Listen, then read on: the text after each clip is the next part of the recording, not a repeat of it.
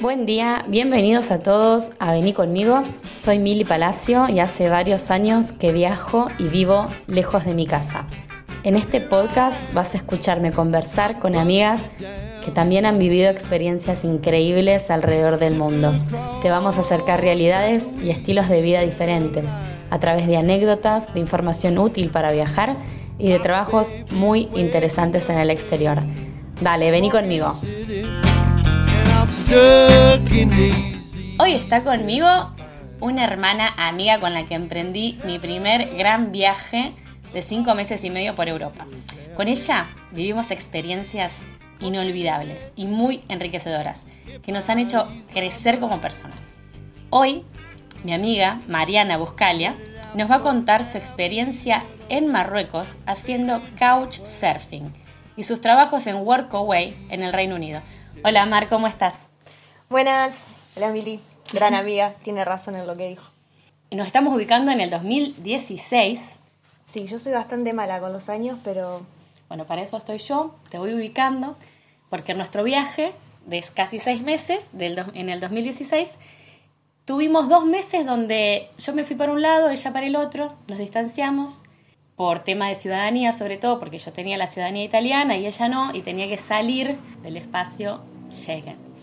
Y ella se fue para Marruecos y también para el Reino Unido. Quiero saber tu experiencia en el hermoso país de Marruecos y cómo decidiste ir a Marruecos. Bueno, todo empezó eh, primero que el viaje al, al haber organizado entre las dos, pero a su vez tener diferentes condiciones, como la ciudadanía, que es algo bastante importante, el viaje fue planeado juntas, pero yo sabía que tres meses o dos meses y medio no podía estar en la Unión Europea. En Barcelona estuvimos un mes y medio y yo tenía que salir sí o sí un mes. Sí. Y ahí fue cuando empecé a pensar, ¿a dónde salgo? ¿Dónde? ¿Cómo? ¿Por qué? Claro. Eh, como estábamos en España, el país más cerca fuera de la Unión Europea era Marruecos. Así que dije, ¿por qué no? Why not? Como fue todo ese viaje, ¿no? Ubicame en Marruecos. ¿Cuál fue el primer lugar a donde fuiste? Me fui en avión. Me fui en avión que hice Barcelona-Tánger ¿Y de ahí a dónde fuiste? O sea, vos fuiste, me acuerdo que por Couchsurfing, que Couchsurfing, vamos a aclarar, es una red online de viajeros que te permite dormir en casas de otros participantes de la misma red a cambio de un intercambio cultural. O sea, no hay dinero de por medio, es totalmente gratuito. Pero creo que ahora sí tenés que pagar un poquito si haces más de 10 solicitudes, tenés que pagar como una cuenta premium. Eso es algo nuevo. Mira. Pero es algo, o sea, vos vas a la casa de alguien desconocido, couch significa sillón, como quedarte en a dormir en la casa. Y me acuerdo que vos te fuiste con un couch surfing, o sea, te ibas a quedar en la casa de alguien. Esa era mi idea. Yo ya había entrado a couchsurfing y había mirado a ver en ese país que había, en realidad en, en Tánger. Y no había, la verdad, había tres. A lo que veníamos acostumbrada que en cada ciudad había 20 mínimo. Y sí, porque estábamos en Europa, de repente te fuiste a África. Claro, las cosas, ya desde un principio yo sabía de alguna manera lo que me enfrentaba. Por eso no me fui directamente a un couchsurfing, sino que me alquilé un hostel con habitación privada, tres días. Los primeros tres días. Los primeros tres días, por lo menos. Yo sabía que, bueno, si no también podía alargar la estadía. La verdad que las cosas en Marruecos no son caras, pero bueno, tampoco hicimos un viaje para derrochar plata, ¿no? Mientras más barato mejor siempre. Así que el primer día llegué, yo me había leído todos los blogs posibles, entonces decía que una vez que llegas al aeropuerto para entrar a la ciudad vieja, porque generalmente la cultura musulmana siempre tiene una ciudad vieja y una ciudad nueva. La ciudad vieja eh, no pueden entrar los autos. Y está casi siempre amurallada, ¿no? Y algunas están amuralladas, sí está la mezquita más importante, no se pueden, no pueden entrar autos todo a pie o carreta. Lo que me decían era que me tenía que tomar un taxi hasta, bueno, hasta la puerta de eso y que no tenía que pagar más de 500 dirhams. 500, un montón. Claro, era un montón, por eso había que regatear. Todos los blogs me decían que había que regatear en todo, todo lo posible. Cosa que el primer día no hice en lo absoluto. Vos pagaste todo. Yo pagué Te vieron todo. la cara. Fui al taxi, me dijeron 500 dirán, dale, 500 dirán. Me bajé y lo que decían en los blogs era que iban a venir gente a tratar de ayudarte para llevarte o para hacerte una visita guiada, qué sé yo, que es recomendable que lo encuentres vos sola. No lo hice, apenas me bajé del taxi, el taxista me dijo, este es mi hermano, si querés te lleva hasta la puerta del hostel, qué sé yo, dale de una. Yo, la verdad que viajando con una mochila en un país nuevo, ya con un miedo, no tenía ganas. Era que me resuelvan un poquito las cosas, por favor. Bueno, me llevó al hostel, en el hostel dejé mis cosas y me preguntó si quería salir a recorrer el lugar, si tenía hambre. Entonces le dije que sí y me llevó a un restaurante totalmente árabe. La comida era unos sabores tan nuevos que mi cerebro no podía asimilarlos. Real. Claro, entonces no te gustó, No sé pero si- no, sabes. Sabía, no sabía si me gustaba o no porque realmente era una buena combinación de sabores, pero eran tan nuevos que mi paladar fue como, "Mm, ¿qué es esto? Al correr los días, estuve un mes en Marruecos, lo que más me gusta es la comida de ahí.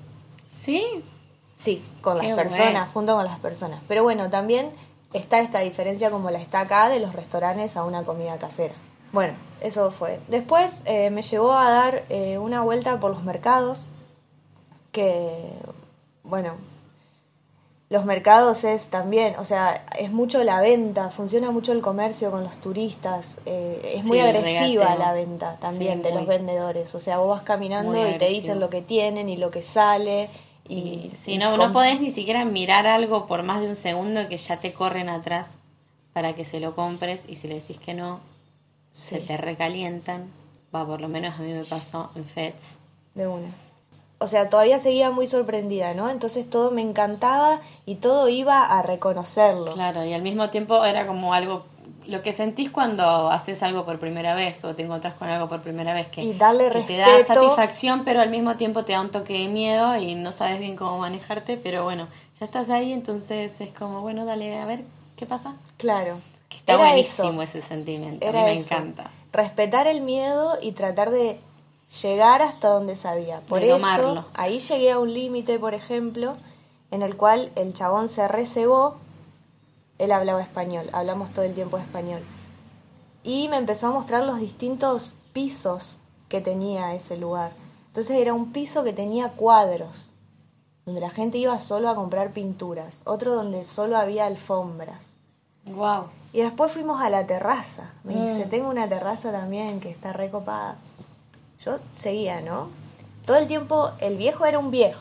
Entonces en mi cabeza siempre estaba, puedo escapar así, puedo escapar así, puedo escapar así, ¿no? Hay que pensar también en el peor escenario. Obvio. Y subimos a la terraza y el loco empieza con que me parezco a Fátima, que es la... ¿Quién es Fátima? Fátima vino con... Fátima Flores. Hola, ¿quién es? Ay, Fátima vino con, ¿cómo es? Con Mohamed. Fátima es como la Virgen María para ellos. Ah, te dijo que parecías una virgen, María. Claro, ¿entendés? Entonces ya el chabón me estaba endulzando, Sí, ya quería algo.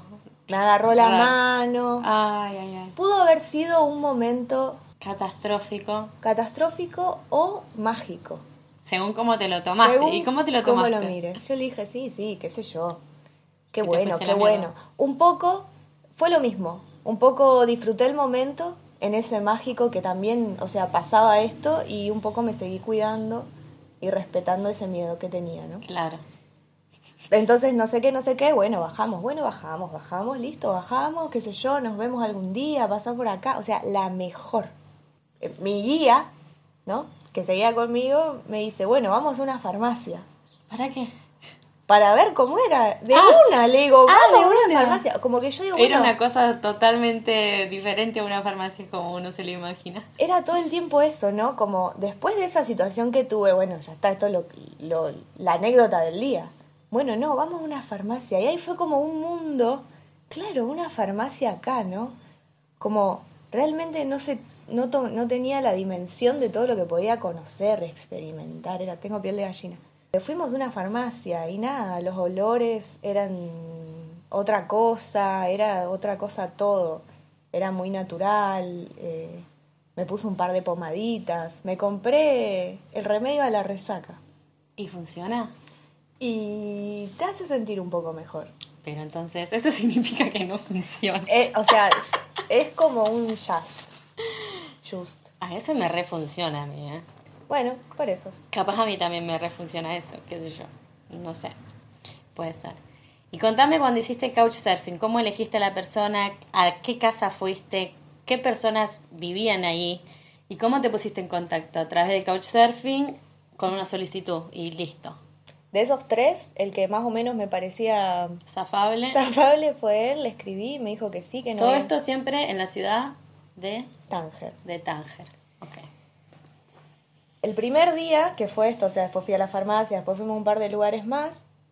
Esa tarde, esa tarde noche, yo le escribí a ver si al otro día él quería que hagamos algo, que me lleve a conocer un lugar. No Él ya te había dicho que te podías quedar. Me podía quedar, pero yo le dije como, Primero bueno, te quiero podemos ver. conocernos. Y él me dijo, sí, de una, no hay drama, podemos ir a tal lado, qué sé yo. Así que el otro día hicimos esa excursión, que en Marruecos siempre hace 40 grados y yo tengo presión baja.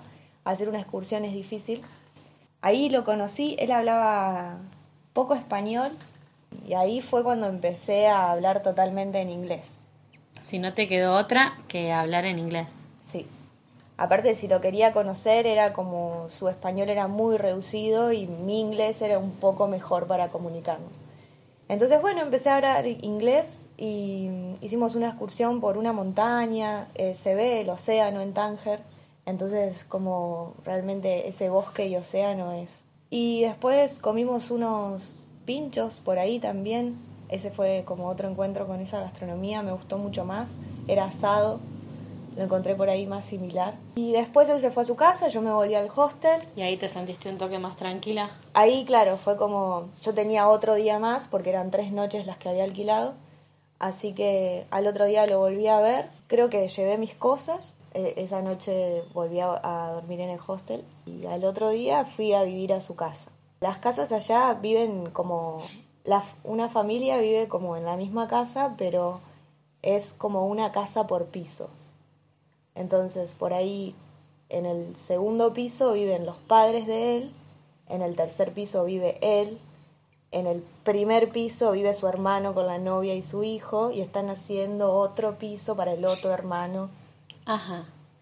Y en cada piso, ubícame, hay una habitación, hay un baño, hay una cocina, ¿es todo separado o comparten espacios? ¿Cómo es? No, en cada piso vos tenés una escalera y una puerta en cada piso. Vos entrás y tenés un living, ponele. Ellos no tienen- Un espacio. Claro, no Un usan, salón. no usan sillas. Generalmente son sillones, eh, todos alrededor, y una mesa realmente redonda porque no usan cubiertos, sino que todos comen del mismo plato. Entonces como que tiene que de alguna manera tener esa dinámica. Ok. Entonces tenés todo un, un sector de sillones y alfombras Ajá. donde la gente también duerme, si vienen familiares a comer, después se saca todo y duermen en la alfombra. Como que duermen en el piso. Eh, es normal. ¿Y en la habitación que hay una alfombra también? No, en la habitación hay una cama, un ropero, es normal, un espejo y una cocinita aparte había. Y un baño. Y el baño. Y describime el baño, por favor. Y el baño. El baño. Algo muy importante para mí, no sé para ustedes, pero para mí es muy importante el baño Y para mí dejó de serlo. y ahora dejó de serlo de una.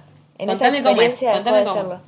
Pero el baño es eh, un baño común, pero todo de cemento alisado, o sea, sin mosaicos, sin bacha, sin espejo, sin muebles, sin inodoro, sin bidet. Entonces no es un baño.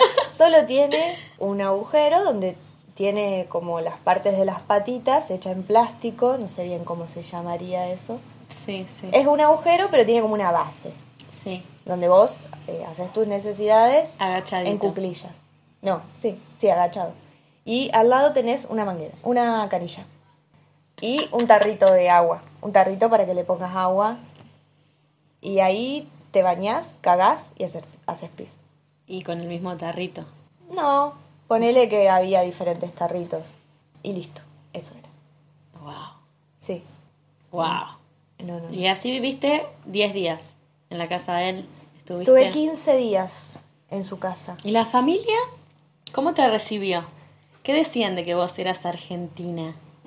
O sea, ¿sabían dónde quedaba Argentina al menos?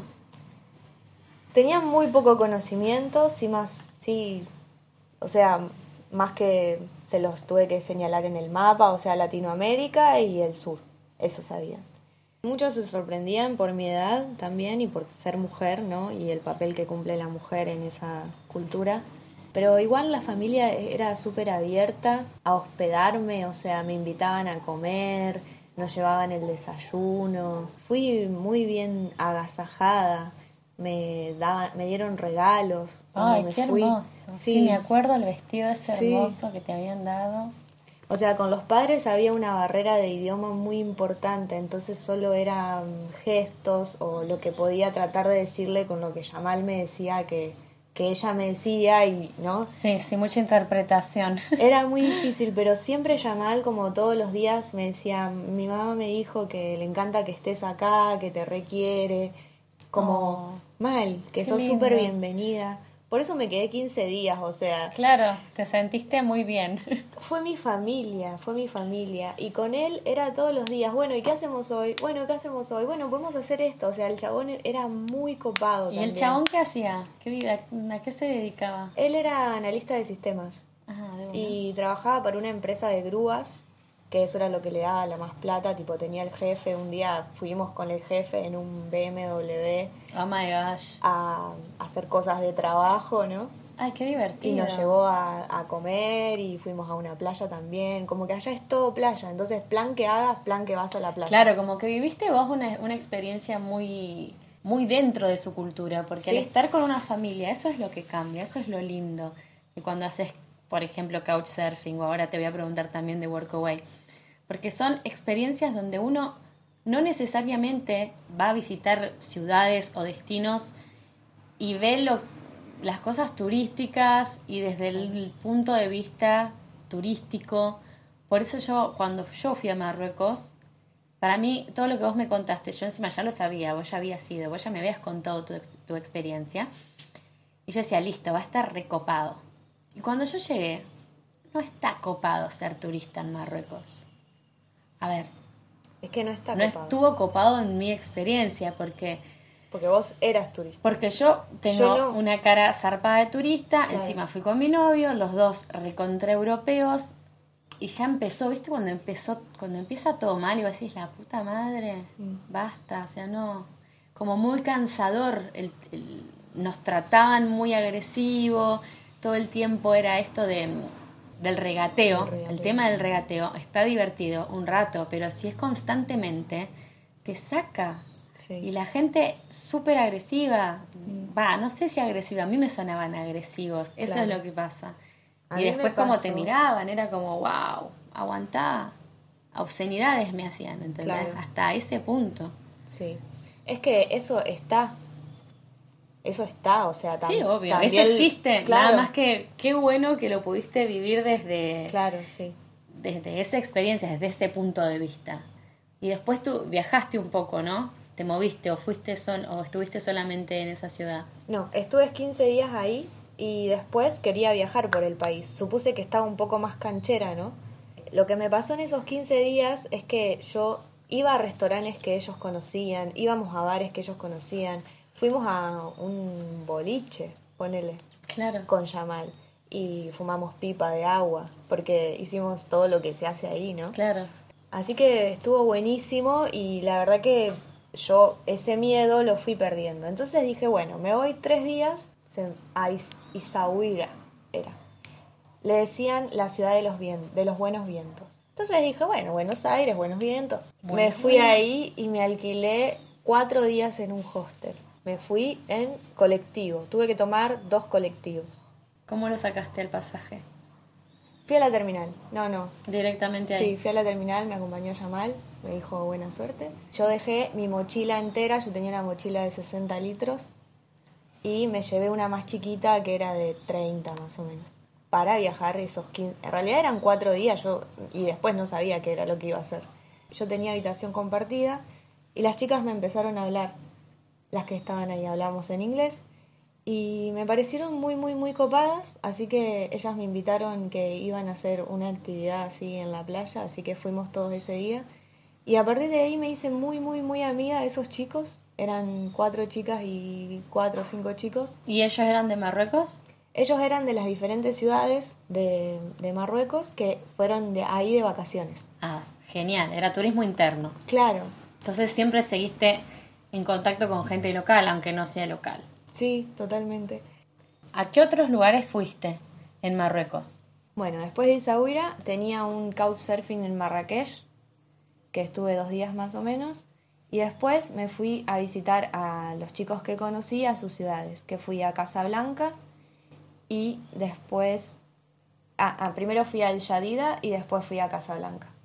Alta experiencia, alta experiencia vivir así, tan intensamente Marruecos y poder disfrutar de la gente y poder disfrutar de, la gente local y de cómo viven y, por, un, por un mes al menos ser parte de eso. Eso es lo divertido y lo loco de experimentar cosas en el exterior, no solo turísticamente y ver lugares y paisajes impresionantes, sino tratar de meterte en la cultura y poder sentir más o menos su vida, entender un poco su vida seguramente haciendo Workaway en, en el Reino Unido pudiste también entender un poco cómo funcionan ellos, ¿no? Cuando estuviste en el Reino Unido, ahí también nos separamos. Yo me fui a hacer au pair en Londres y vos te fuiste a hacer Workaway en diferentes ciudades, que no me acuerdo bien si, te, si me recordás cuáles eran las ciudades que fuiste en el Reino Unido. Fui a Birmingham, fui a Exeter, Estuve en un parque nacional cerca de ahí también. Y después Londres. Bueno, eh, aclaro que Workaway, que estoy hablando, es una aplicación que nosotras usamos que se llama workaway.info. Es una red online que te conecta con personas que te ofrecen un trabajo de pocas horas a cambio de casa y comida. Son trabajos de todo tipo, puede ser de niñera, ayudar en la casa, puede ser eh, de jardinería, puede ser de un montón de cosas. ¿De qué, qué tipo de workaway hiciste en el Reino Unido? Hice dos workaway y como decís, quiero remarcar eso de workaway y couchsurfing te brindan ese intercambio cultural que es para mí es lo más valioso, ¿no? No lo que te salga una excursión, sino qué es lo que podés conocer que fuera de ese turismo no conocerías, como un boliche, ¿no? Sí, te da otra apertura desde el vamos, porque es algo que, a ver, no todo el mundo conoce. O sea, ahora por suerte ya han pasado varios años y es más normal, ponele. Pero te acordás cuando nosotras fuimos era raro, era raro hacer esa experiencia, era como, pero si no conocen a la gente, no se la trata de personas, era tipo como miedo. Sí. En Europa estaba mucho mejor eso en ese momento. Por ahí ahora sí está un poco más en el mundo. Bueno, además es súper barato, es muy económico hacerlo, porque en un lugar no pagas alquiler y en el otro solo tenés que trabajar muy poco, a menos, o sea, hay lugares en los que tenés más oferta y en otros que no, entonces por ahí podés seleccionar un poco más el tipo de trabajo y la cantidad de horas. En Inglaterra había mucha oferta. Había muchas opciones. Claro, entonces podías realmente en cada lugar, podías hacerlo, podías hacer un workaway. Yo elegí primero eh, ir a este, era Exeter, pero era como una zona de quintas, como estaba muy... Era en el countryside. Claro, ahí fui a trabajar a una casa donde tenían árboles de manzana porque hacían sidra y también los hijos o sea, había un caserón donde estaban los padres, estaba este, esta plantación y eh, los hijos estaban haciendo cabañas eh, autosustentables, o sea, de paja y barro. Wow. De paja y barro. Y bueno, mi trabajo era ese, era... Era construir casas autosustentables. Era adobar casas con paja y barro. Y vivíamos, obviamente, en el medio del campo, entonces había wifi, Aclaremos que era verano, así que por suerte no te cagaste de frío. Era verano, verano, otoño. claro, estaba terminando el verano. Vivíamos en una carpa circular que no se movía, digamos, era, tenía una estructura, es una carpa estructural, creo que se le dice. Eh, había camas cuchetas ahí adentro, había una zona de cocina entre paréntesis y nos calentábamos quemando leña en un cosito. ¿Y el baño? y el baño, el baño. El baño era la naturaleza o una casilla que había. O sea que no te bañaste en una semana. No, no había. O sea, si te querías bañar había como una manguerita al aire libre y uh, agua fría que venía que venía del, del río. Así que era eso. El baño era, estaba construido con, con, maderas, tenía un inodoro, pero no había agua, o sea, no había cadena, no había papel higiénico tampoco. Entonces vos hacías tu necesidad, le tirabas un par de hojas secas encima y cada dos o tres días alguien se encargaba de oh vaciarlo y usarlo para abono. ¿Te tocó hacer esa tarea? No, obvio que no. y yo pedí bañarme también. Pedí bañarme en la casa que se podía, pero bueno, lo pedí después del cuarto día. Te la bancaste. Pero, pero la gente se la bancaba más. Yo porque vi que me estaban tratando muy bien y dije, bueno, me puedo bañar. ¿Y ahí qué otros ayudantes y trabajadores estaban? Cuando yo llegué estaban los dos hermanos y que eran ingleses. Que eran ingleses. Había un chico de ahí de Inglaterra, de una ciudad cerca, que también estaba haciendo workaway. Había dos españoles y al segundo día cayó una pareja que era polaca y el otro era italiano. Genial, me encanta esa combinación de culturas, todos conviviendo en una carpa sin bañarse. Hermoso. Era eso, totalmente, pero era, o sea, al no ya desde que no haya dinero, ya desde que el intercambio sea mi tiempo por tu tiempo, las relaciones se, se llegan desde otro lado también. Era una comunidad, literal. Sí, tipo más consensuado todo. Como, bueno, yo hago esto, no lo quiero hacer, capaz. Claro, alguien bueno, hace hago esto. Sí, reconsensuado. Todos teníamos nuestras tareas, cada día igual variaba. Si vos no querías trabajar en la casa, podías hacer un mueble que se necesitaba para otra cosa, o podías ir a juntar manzanas, o en ese momento hicimos un juego de que durante una semana uno se iba, iba a ser el, pensador. Entonces iba a, a, recorrer los trabajos de cada uno que estaba haciendo y tenía que escribir algo o representarlo en algo de alguna manera. Como, bueno, eso ya otro level. Otro level. Sí, pero realmente Yo ahí dije, ya me aburro, me voy. No era tan hippie igual, ¿eh? Para nada, para nada. Y no, porque una vez que estás ahí metido ya es diferente. Es que era toda gente de ciudad en realidad, que ah. estaba en ese momento haciendo eso. Claro, viviéndolo bien intenso. Claro, era un ratito. La casa duró 6, 7 meses en construirse y yo estuve 5 días. Claro. Y después él subió un video terminando la casa y nos, nos arrobó a todas las personas que habían, ayudado. Qué lindo, la, la colaboración de todos. Fue hermoso. despertarse, la verdad que era siempre una canción, todos de buen humor, todos, alguien iba a juntar fruta al árbol. O sea, vos que me conocés sabés que a mí esa vida me encanta y yo estaba chocha. Bueno, recomendamos entonces. Recomendamos a Harry, pero ya hizo sus casas, así que... Pero es una experiencia, sí, obvio, hagan workaway. Ya. La otra experiencia fue por ahí un poco más intensa. Tenía que ir a cuidar y hacer cosas en la casa durante cuatro horas más o menos eh, a una casa que quedaba en un parque nacional, cerca también de ahí de Exeter, y tenían dos nenas y la madre estaba embarazada. Eh, los papás eran músicos y bueno, ellas iban al cole. Ahí me quedé dos semanas. Ah, un montón. Sí, un montón. Un montón de estar viviendo dos semanas en un parque nacional porque... De niñera, de au pair también fue más o menos. Vos vivías ahí. Sí, pero hacías más cosas, no era solo cuidar las niñas. Cocinaba, o sea, realmente a veces las nenas a la mañana no estaban directamente, que era cuando yo trabajaba, entonces limpiaba un poco la casa, cocinaba. ¿Y ellos tenían algún interés realmente en vos, en tu persona, o era mano de obra barata?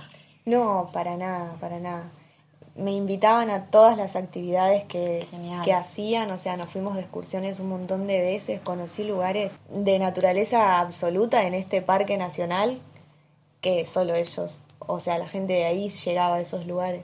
Eso es lo importante, ¿no? Porque que haya ese interés de esas personas, de decir, bueno, no es que lo hacen solo para que vos trabajes gratis, no, lo hacen para también conocerte, o sea, para, para que haya un tipo de relación sin dinero. Sí, es más, eh, la propuesta de que si quería cocinar salió de ¿qué cocinas vos en, en tu país? ¿Qué cocinas regularmente? ¿Nos querés hacer eso? Ay, qué lindo. O sea, realmente no, no iba por ahí. Siempre era como me ayudás con tal cosa, querés que hagamos esto, tipo doblar la ropa, dale, si yo estoy ahí. O sea, era una manera de convivir y ayudar en la convivencia. Yo me sentía así. Y también tenía mis espacios para mí, obvio. Tenías una habitación para vos. Tenía una habitación para mí sola y cuando, o sea, si no quería hacer las actividades que hacían ellos, obviamente hacía las mías, no pasaba nada. Bueno, Mar, gracias. Gracias por contarme tu experiencia y tus puntos de vista. Viste que a veces, he visto por diferentes personas, por ejemplo, Marruecos no fue para nada parecido a lo que fue para vos. Y digo, fa, me hubiese gustado, va, todavía tengo tiempo de poder volver y hacer couchsurfing o enfrentarlo de otra manera, de verlo a través de Workaway o de alguna de este tipo de, aplicaciones donde vas y conoces la cultura y, te inundas de, de ellos. Viajar en el sentido para mí verdadero, en el viajar y conocer la gente y ver el mundo. Yo creo que esa es la manera para mí de conocer Sí, y tengo los mejores recuerdos. Y se trata de eso, ¿no? Porque después vivís el día a día con un poco lo que viviste. Y yo recuerdo a mis amigos de Marruecos. Tengo amigos, tengo familia y así lo siento. Y por ahí fueron 15 días los que los conocí. Pero piel de gallina porque son, mis, son mi familia. Sí, intenso, algo intenso. ¿Y has adoptado algo de ese momento a tu vida de hoy cotidiana? Yo creo que todo. Yo creo que en cada día está una experiencia que tuve en ese mes, porque me enseñó un poco a vivir.